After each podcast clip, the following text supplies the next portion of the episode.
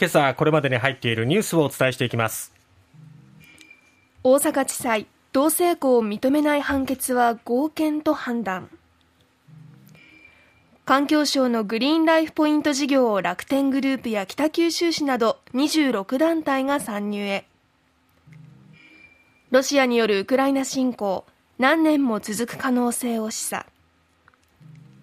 フランスの総選挙与党は過半数を大幅に下回る。石川県能登地方で地震続く。おとといに続き昨日は震度5強。まずは同性同士の結婚を認めていない民法や戸籍法の規定が憲法に違反するかが争われた訴訟についてです、はい、大阪地裁は昨日規定に憲法違反はないと判断して国への賠償請求を棄却する判決を言い渡しました、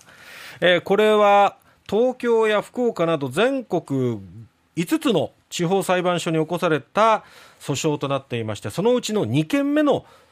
地方裁判所での判決とい。うことになります、はい、その大阪地裁は、まあ、合憲だということで、えー、前回1件目は札幌地裁では違憲だというのも出たんですが合憲判断というのは初めてということになります。つまり札幌地裁と大阪地裁とで判断が分かれたということになるんですね、はい。2021年3月に違憲判決を札幌地裁は出しておりまして司法判断が分かれるということになりました、えー、今回の大阪地裁の判決はまず憲法24条について両性や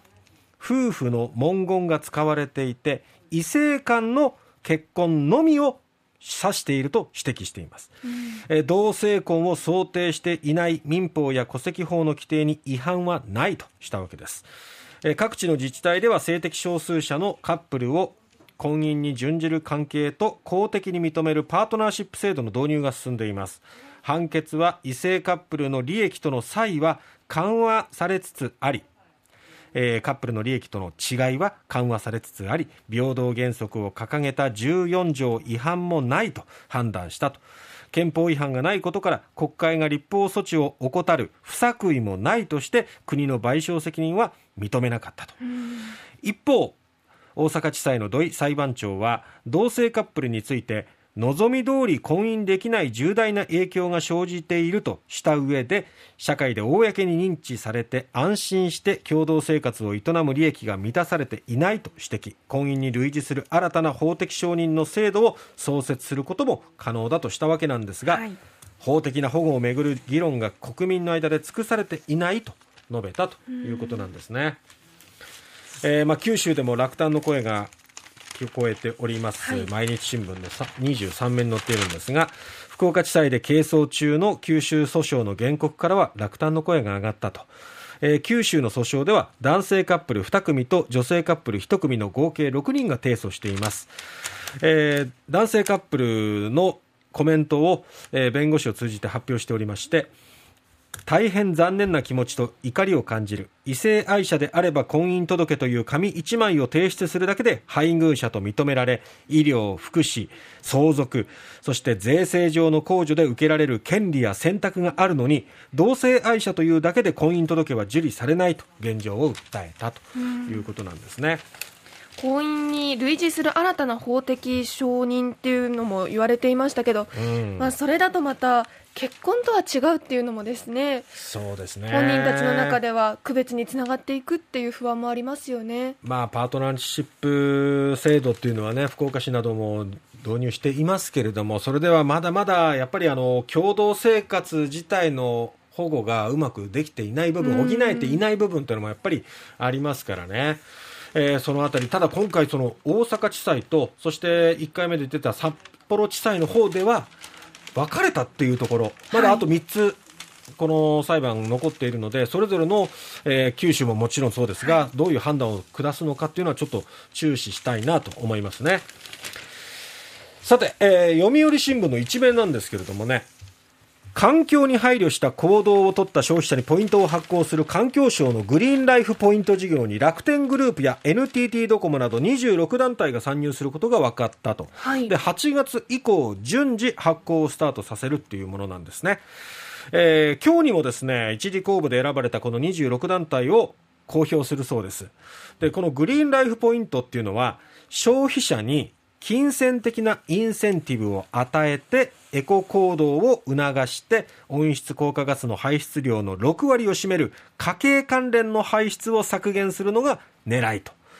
でその26団体は、まあ、大手の通販サイトやスーパーとか電力そして自治体などね食と暮らしに関連するサービスを提供する団体が多いということです、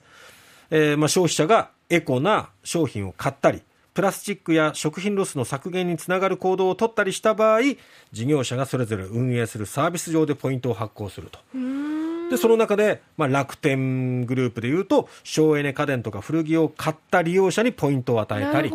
NTT ドコモは D ポイントが使える一部のスーパーとかコンビニなどで消費期限が迫った野菜とか果物とか、はい、あるいは惣菜とかを買ったお客さんに D ポイントを発行するとかね、うんこういう形で、まあ、ポイントを発行することによってより積極的にエコ活動を促そうということなんですね。ポイントってバカにならないですからね。ポイ活、ね、1年ぐらい貯めてたら、うん、えこんなに貯まってたっていう喜びがありますよね。ねそういうところもあると思います。さあそしてウクライナ情勢ですけれども NATO 北大西洋条約機構のストルテンベルグ事務総長はドイツ紙のインタビューに答えている中でロシアのウクライナ侵攻が何年も続き得るという事実に備えなければならないと述べたということです。加盟各国でエネルギーや食料価格の高騰に対する懸念が広がる中ウクライナへの武器供与など長期的な側面支援を続ける必要性に言及したものです。フランスの総選挙ですけれども、はい、マクロン大統領は苦しいですね、与党連合が過半数を大幅に下回る敗北を喫しましたフランス総選挙です、え与党連合の議席は246ということで前回が350議席でしたから100以上減らしたということになります、はい、やっぱり物価高エネルギー高騰への不満というところが敗北の一因と見られております